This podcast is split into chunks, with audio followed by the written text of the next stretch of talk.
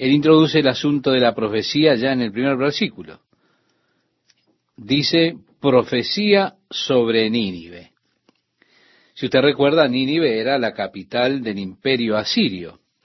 Por muchos años los registros de Asiria estaban tan borroneados que los críticos de la Biblia solían decir que aquellas referencias a Asiria eran meros inventos, que Asiria solo había existido en la imaginación de los escritores.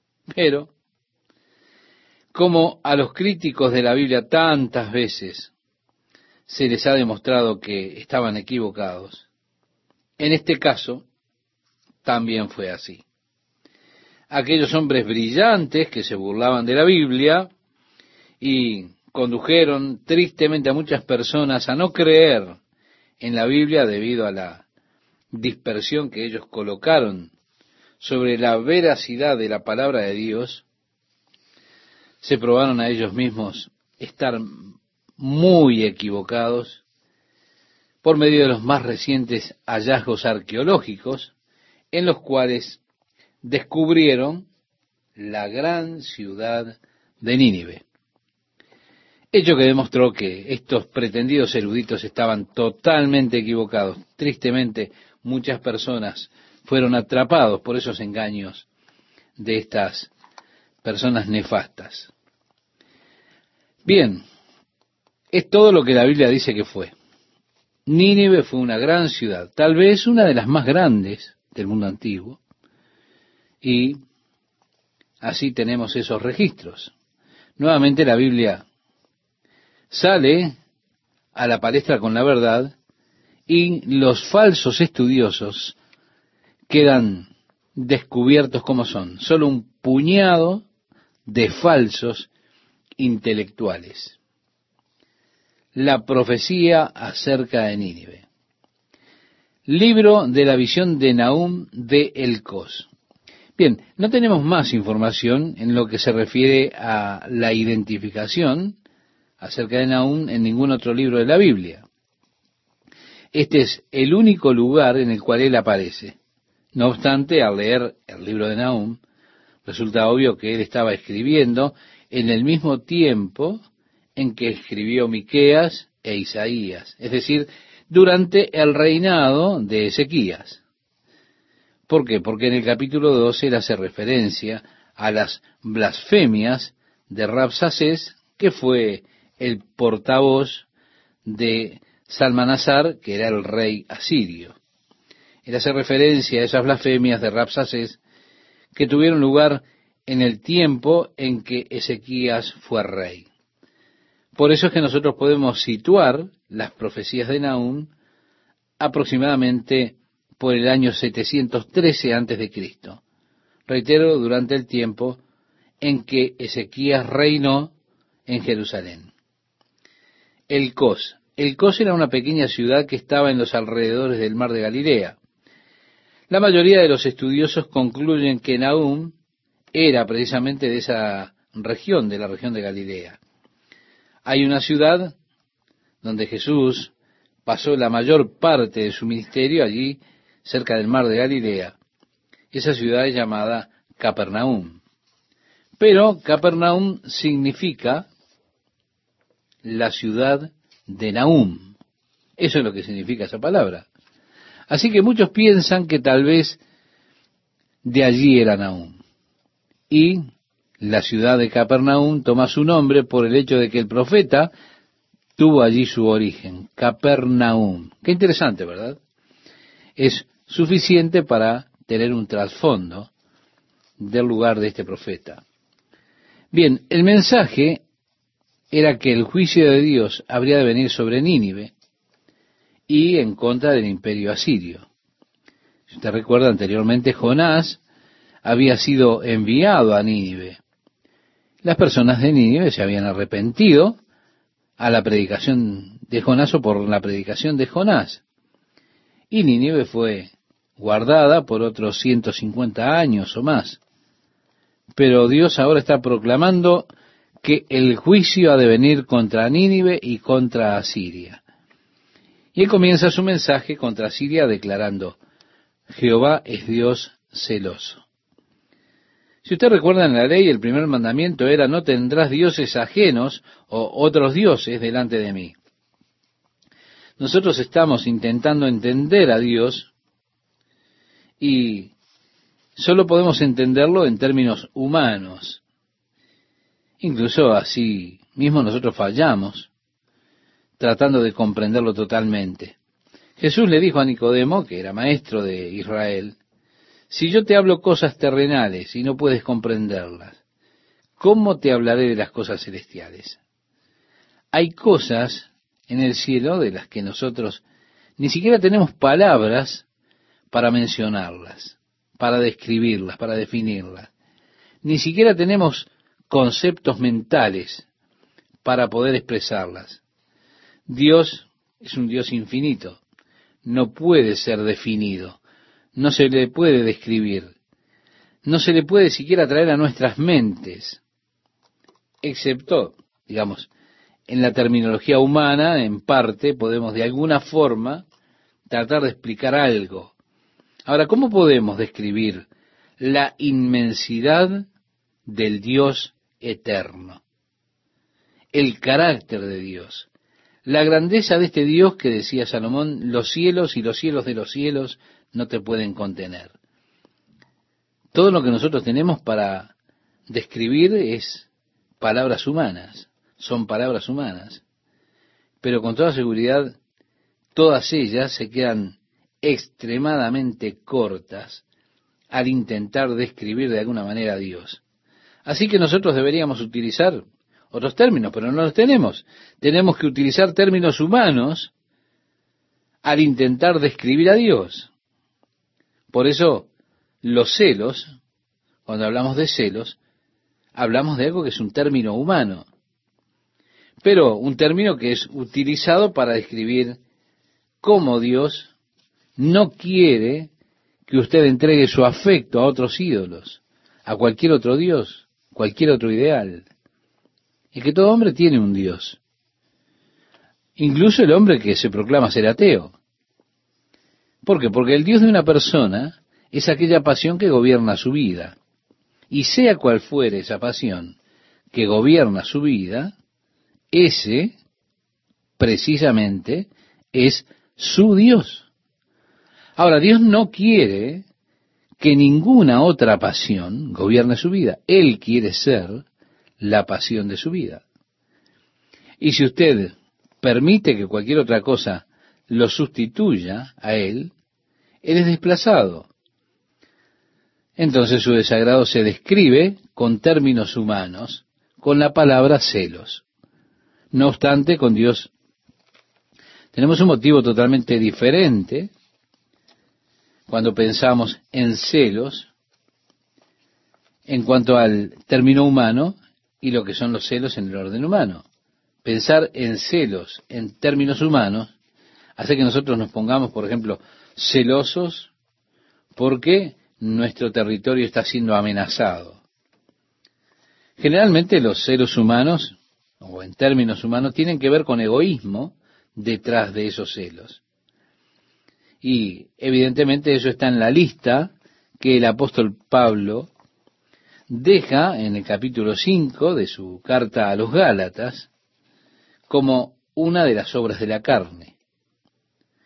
Pero debido a que este es el término que nosotros solemos utilizar para describir el desagrado de Dios, tenemos que entenderlo, que esto tiene que ver si usted tiene otra pasión o otro amor que gobierna su vida, domina su vida, en relación a Dios, es allí donde nosotros utilizamos este término, no tenemos otro para utilizar. Dios, al utilizar el término acerca de sí mismo, habla de su desagrado, y desagrado que es debido a su tremendo amor que tiene por usted. Él sabe que usted no puede llegar a lo que es mejor para usted mientras usted se encuentre atraído, atrapado, yendo tras alguna otra idea o otro Dios, otra pasión en su vida.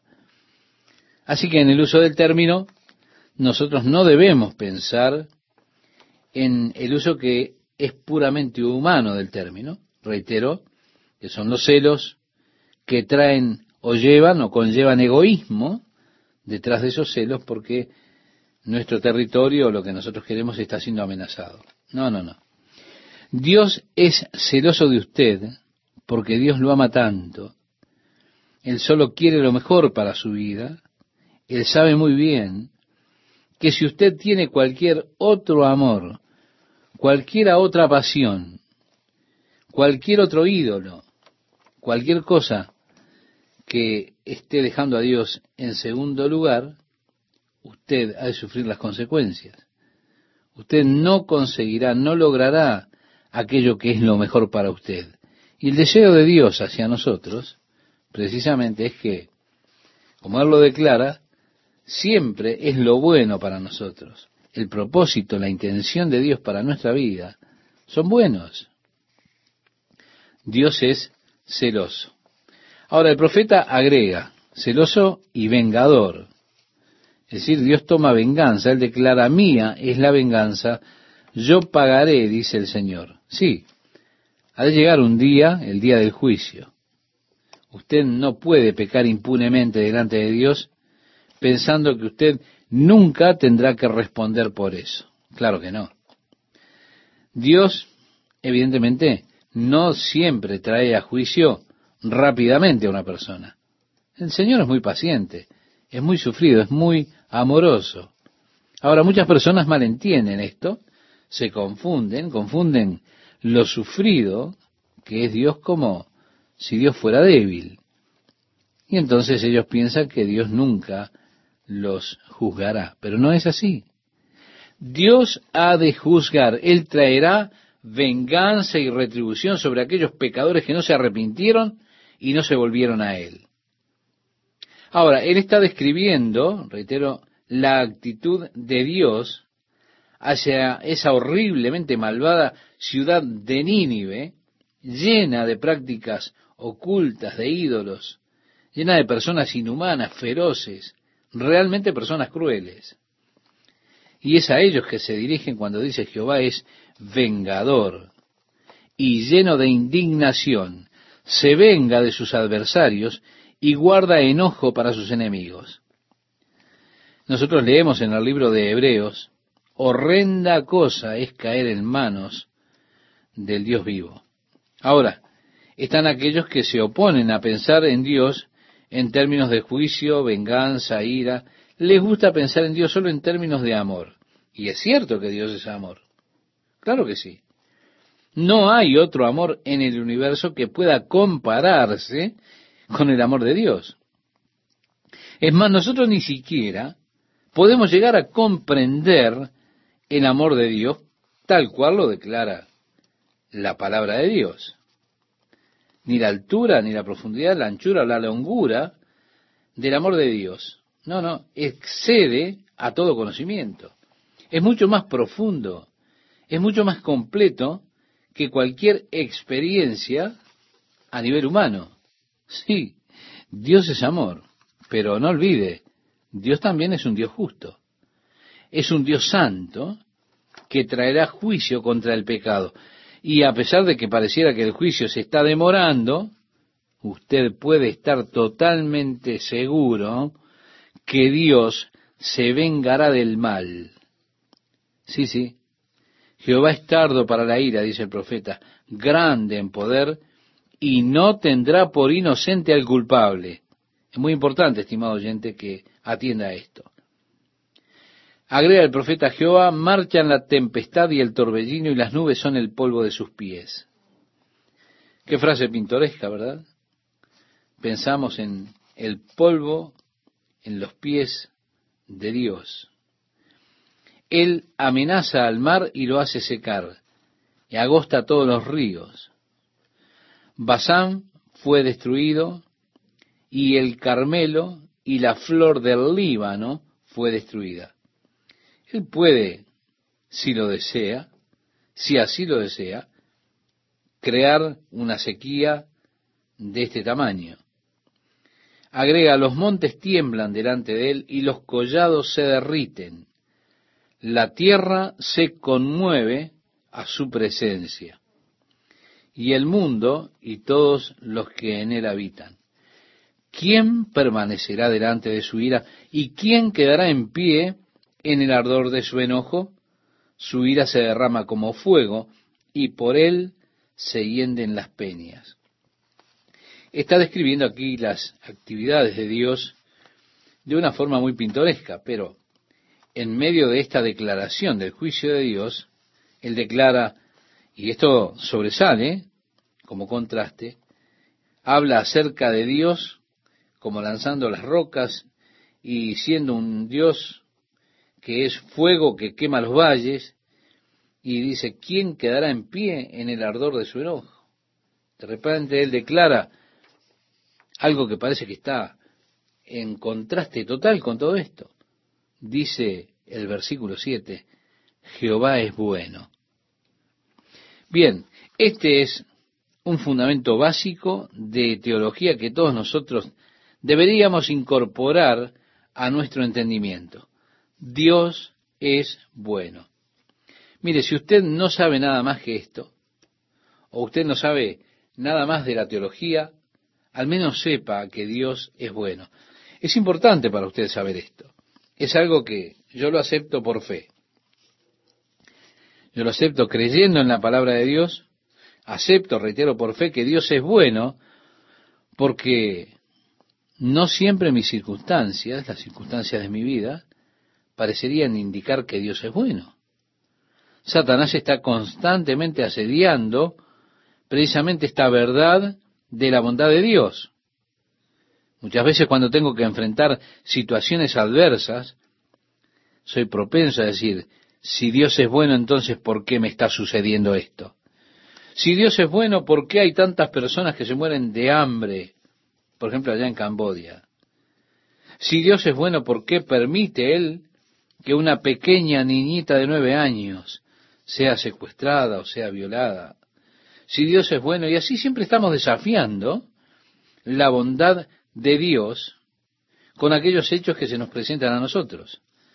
Es que Satanás siempre está desafiando la verdad. Por eso, yo necesito tener firmemente arraigada en mí esta verdad. Dios es bueno. Eso es lo que yo sé. Mire, hay un salmo de Asaf muy interesante, el Salmo 73, un salmo en el cual el salmista comienza haciendo una declaración.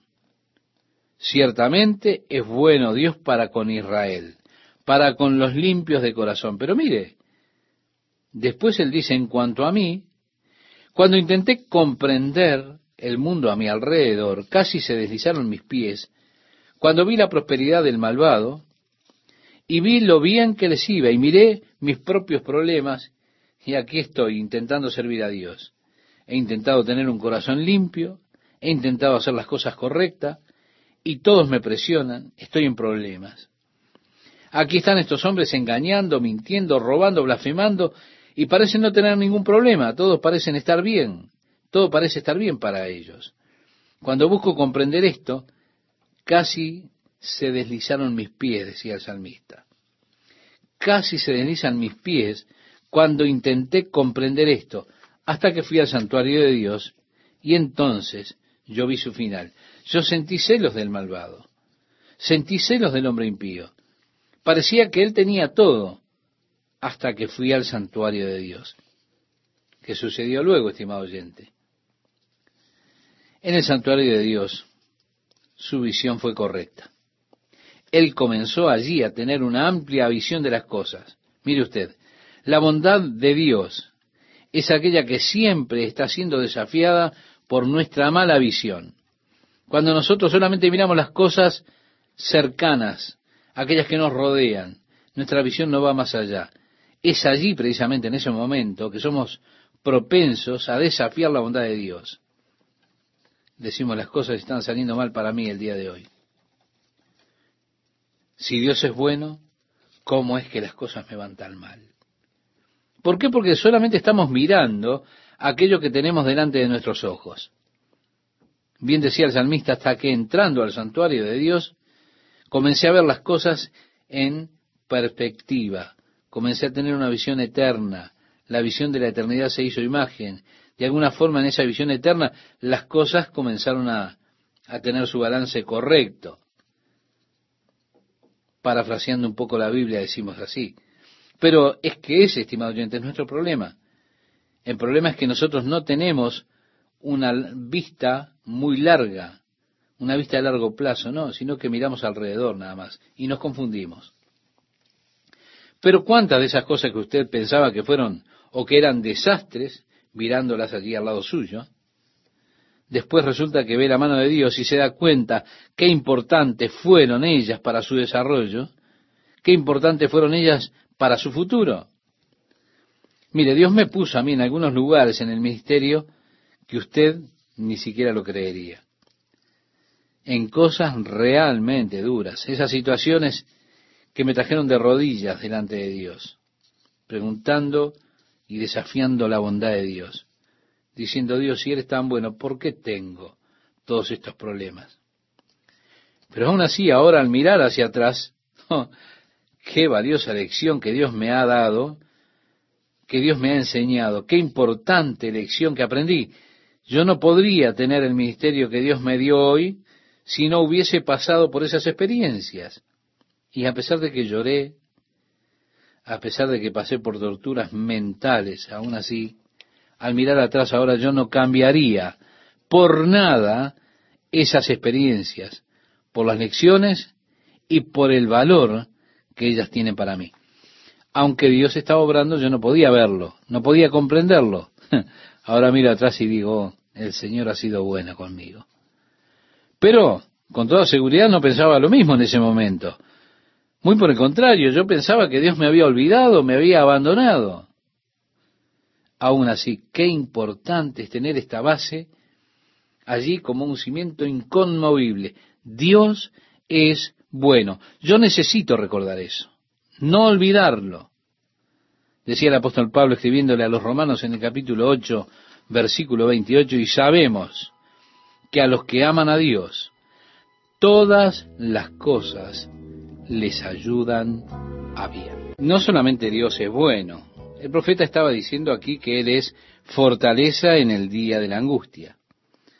Dios no promete que usted nunca ha de tener problemas, no, Él no hace eso. Si usted lee en el libro de Job, allí podemos leer que como las chispas se levantan para volar por el aire, así el hombre nace para la aflicción. Estimado oyente, usted habrá de tener aflicción, pero los problemas vienen siempre. Ahora, siempre que vengan los problemas, el Señor es nuestra fortaleza.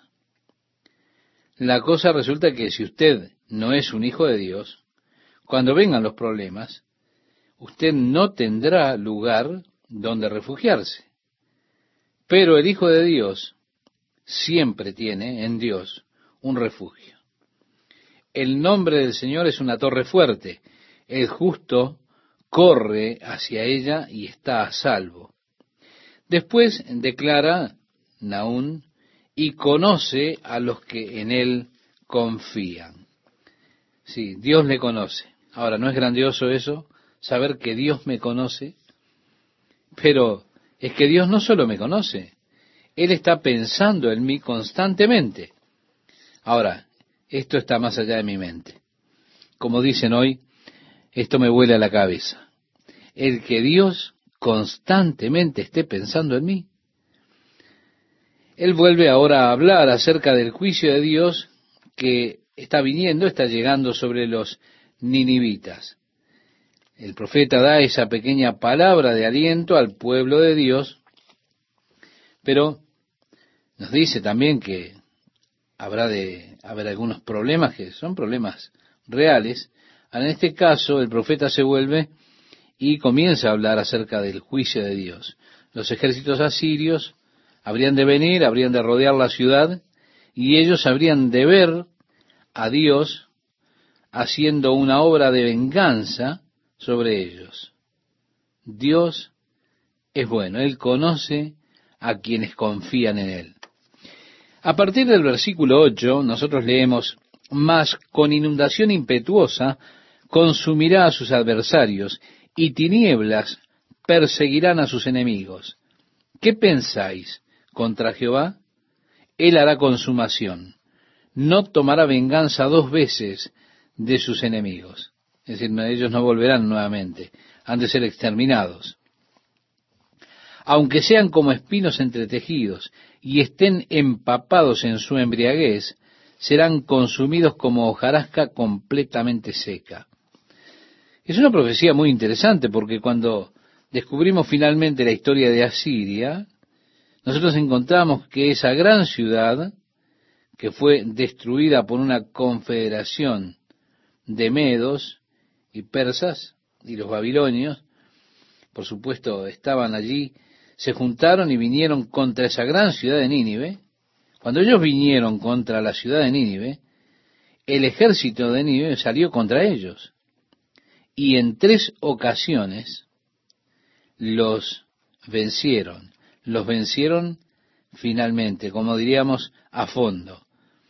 Ellos se retrajeron, se reagruparon, volvieron a atacar nuevamente, pero después de la tercera vez que el ejército de los ninivitas intentaron vencer esta confederación que los estaba invadiendo, de los medos y los babilonios, los soldados estaban celebrando su gran victoria sobre el ejército invasor, salieron y estuvieron allí de orgía, de bebida y celebrando su victoria. Y mientras estaban borrachos, las fuerzas de los medos y los babilonios se reagruparon, los atacaron nuevamente, los atraparon y en ese estado de borrachera los exterminaron.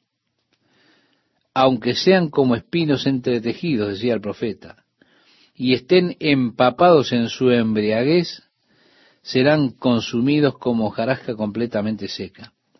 Esta porción de la profecía de Nahum fue cumplida totalmente cuando fueron destruidas las fuerzas de Nínive, allí fuera de la ciudad de Nínive. Todavía tenían que tomar esa ciudad, pero esta es una profecía de la batalla que ocurrió fuera de la ciudad. En el versículo 11, el profeta está haciendo referencia a Rapsacés. Rapsacés es aquel que vino con su carta blasfema de parte de Sennacherib, blasfemando el Dios en quien los israelitas confiaban. Y dice a partir del versículo 11, de ti salió el que imaginó mal contra Jehová, un consejero perverso. Así ha dicho Jehová, aunque reposo tengan y sean tantos, aún así serán talados, y él pasará, recuerde el ángel del Señor pasó a través de ellos y fueron muertos ciento ochenta y cinco mil soldados como relata el libro de los reyes. Bastante te he afligido, no te afligiré ya más, porque ahora quebraré su yugo de sobre ti y romperé tus coyundas. Y así el sitio que los asirios habían hecho contra Jerusalén fue roto cuando Dios pasó a través de ellos y destruyó su ejército. Mas acerca de ti mandará Jehová que no quede ni memoria de tu nombre, de la casa de tu Dios destruiré escultura y estatua de fundición. Allí pondré tu sepulcro porque fuiste vil. Deja la escena inmediata y ahora la profecía se traslada al futuro. Y un día un futuro desde nuestro día presente. Está hablando ahora de ese glorioso día en que el reino de Dios se ha establecido en la tierra. He aquí sobre los montes los pies del que trae buenas nuevas, del que anuncia la paz. Cuando Nínive caiga, cuán grandes serán las noticias de los mensajeros que han de venir corriendo con las nuevas de que Nínive ha sido destruida. Esa era la profecía inmediata. El mundo se regocijará. Pero también Estado tiene un sentido secundario, es una profecía de doble referencia que tiene que ver con un evento todavía futuro. Celebra, oh Judá, tus fiestas. Bueno, Israel, por supuesto, ya ha han sido destruidos por Asiria, mirando la historia hacia atrás. Y le dice, celebra, oh Judá, tu fiesta, cumple tus votos, porque nunca más volverá a pasar por ti el malvado, pereció del todo. Es decir, los asirios no volverán nuevamente, serán finalmente cortados. Por supuesto, más tarde, los babilonios que vinieron bajo Nabucodonosor destruyeron Jerusalén. Pero en cuanto a los asirios, ellos finalmente fueron totalmente cortados. Tanto que yo, si yo le pregunto a usted, estimado oyente, si usted ha conocido algún asirio últimamente, usted tendrá que decirme que no, porque fueron borrados totalmente. Y él está describiendo ahora el sitio de Asiria, ese sitio que fue hecho por la confederación de los medos y los babilonios, refiriéndose a esos hombres como aquellos que los destruirían. Subió destruidor contra ti, ¿se da cuenta? Guarda la fortaleza, vigila el camino, ciñete los lomos, refuerza mucho tu poder, porque Jehová restaurará la gloria de Jacob como la gloria de Israel, porque saqueadores los saquearon y estropearon sus mugrones. El escudo de sus valientes estará enrojecido, los varones de su ejército vestidos de grana. Está describiendo ahora el ejército de medos y babilonios. Hay algunas personas que dicen que la Biblia predice la era del automóvil y usan las escrituras como esta en particular, pero esto como que es ampliar mucho el significado, ¿verdad? No, no, yo no estoy con eso. Ahora me resulta interesante lo que dicen. Aquí él está diciendo el carro como fuego de antorchas. Dicen, ve, aquí están los focos de los automóviles. El día que se prepare, temblarán las hayas, los carros se precipitarán las plazas, con estruendo rodarán por las calles. Su aspecto será como antorchas encendidas, correrán como relámpagos. Sí, cuando habla de rodarán por las calles, están hablando de modernas autopistas, dicen los que creen esto. Ahora, usted tiene que admitir que tenemos aquí una buena descripción del automóvil, pero seguramente no era la intención del profeta describir eso. Él estaba hablando acerca de los carros de los babilonios y también de los medos que estaban yendo a través de las calles de Nínive, trayendo destrucción a esa ciudad. El versículo 5 del capítulo 2 nos dice, se acordará él de sus valientes, se atropellarán en su marcha, se apresurarán a su muro, y la defensa se preparará. Las puertas de los ríos se abrirán y el palacio será destruido. Tenemos otra fascinante profecía cuando uno lee el relato histórico, aunque ellos estaban sitiando allí los muros de Nínive, con todo no podían entrar. Pero vino una tormenta tremenda y muchísima lluvia que cayó en un periodo muy breve de tiempo.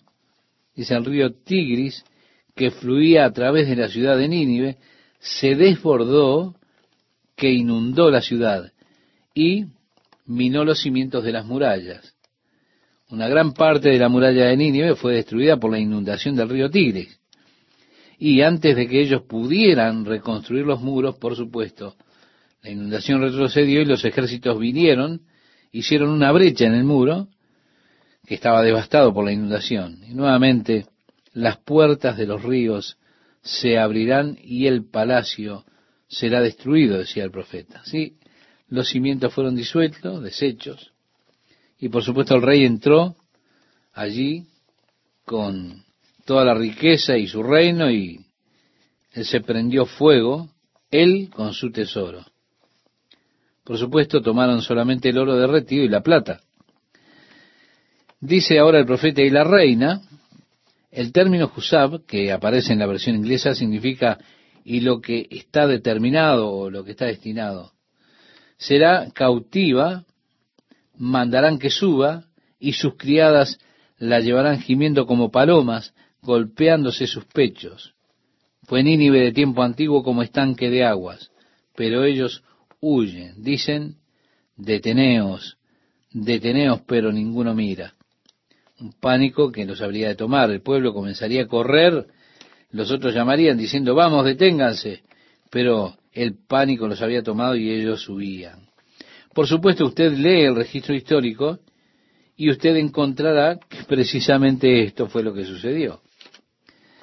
A partir del verso 9 leemos, saquead plata, saquead oro, no hay fin de las riquezas y suntuosidad de toda clase de efectos codiciables. Una tremenda riqueza fue obtenida por los babilonios y los medos cuando conquistaron Nínive. Vacía, agotada y desolada está y el corazón desfallecido, temblor de rodillas, dolor en las entrañas, rostros demudados. ¿Qué es de la guardia de los leones y de la majada de los cachorros de leones? Donde se recogía el león y la leona y los cachorros del león, y no había quien los espantase. ¿Dónde está la ciudad de Nínive? Está diciendo allí que es como un león conquistado del todo. El león arrebataba en abundancia para sus cachorros y ahogaba para sus leonas, y llenaba de presa sus cavernas y de robo sus guaridas. Heme aquí contra ti, dice Jehová de los ejércitos.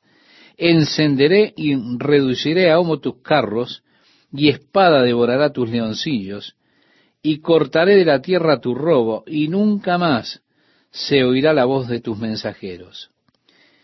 Rapsacés y esos otros mensajeros, sí, fueron cortados definitivamente, fueron cortados para siempre. Ay de ti, ciudad sanguinaria, toda llena de mentira y de rapiña, sin apartarte del pillaje.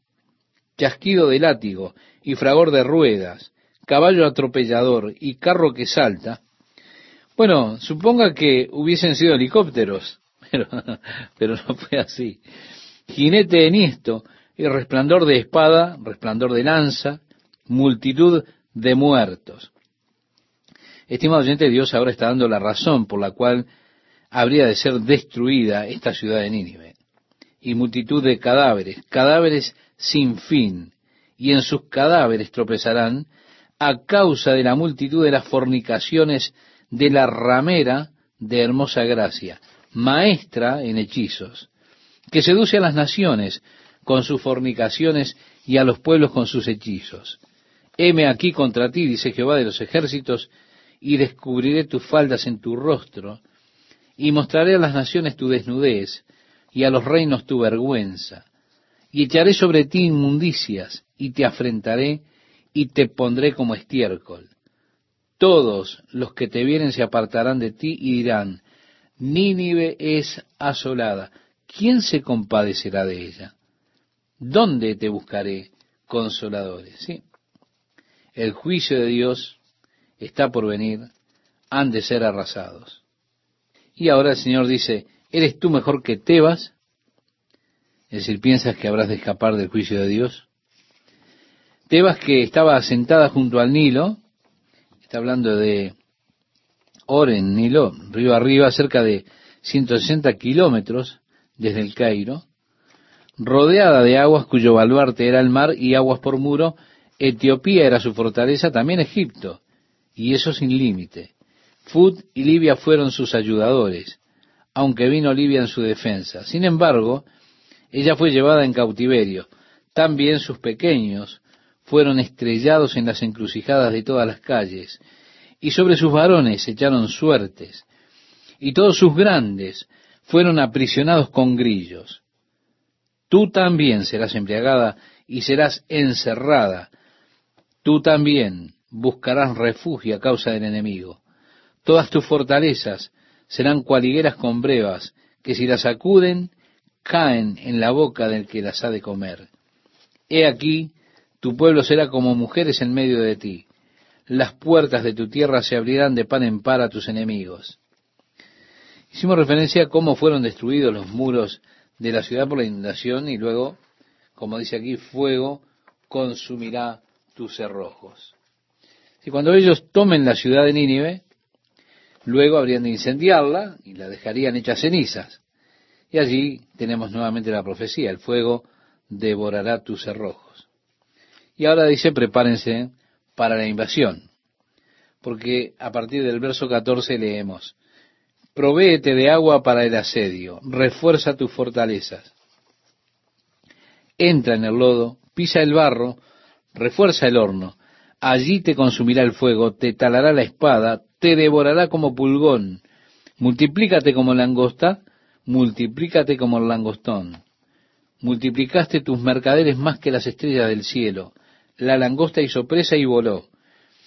Tus príncipes serán como langostas, y tus grandes como nubes de langostas que se sientan envallados en día de frío. Salido el sol, se van y no se conoce el lugar donde están. Durmieron tus pastores, oh rey de Asiria, reposaron tus valientes. Tu pueblo se derramó por los montes, de los capitanes, los líderes, que habrían de salir huyendo. Agrega, no hay quien lo junte, no hay medicina para tu quebradura, tu herida es incurable. Todos los que oigan tu fama batirán las manos sobre ti porque sobre quién no pasó continuamente tu maldad. Vemos, tenemos aquí, estimado oyente, la declaración final de Dios y esto es realmente asombroso. No hay medicina para tu quebradura, tu herida es incurable. Es decir, ya no hay respuesta, no hay solución, has ido demasiado lejos. Ahora, qué terrible es cuando Dios declara acerca de la condición de un hombre que el tal es incurable. Qué terrible cuando Dios dijo, como lo hizo a Jeremías, Efraín se ha unido a sus ídolos, déjalo. Cuando Dios dice, no oren más por su bien, porque no los voy a escuchar. Cuando Dios declara la condición irreparable de un hombre, qué tristeza, ¿verdad? Asiria fue uno de los imperios más crueles en la historia. Ahora, ellos eran realmente sádicos. A los cautivos los torturaban, los mutilaban. Realmente había allí una crueldad deliberada para infundir temor en el corazón de sus enemigos. Y eso realmente funcionaba el mundo estaba aterrado de Asiria. Asiria gobernaba todo el mundo, así que por más de un siglo, con su crueldad, sus vicios, cuando las noticias llegaron de que Nínive había sido destruida, había sido dejada sola, que no había nada más que una montaña de cenizas, que los asirios habían sido exterminados, cuando llegaron esas noticias a través del mundo, la gente aplaudía de alegría. No había lamento por la caída de Nínive por causa precisamente de la excesiva maldad que había en esa gente. Así que Dios testifica contra el imperio asirio, testifica contra su capital, Nínive, y lo hace a través de Nahum. Estimados oyentes, son profecías destacables que han sido completamente totalmente, literalmente cumplidas.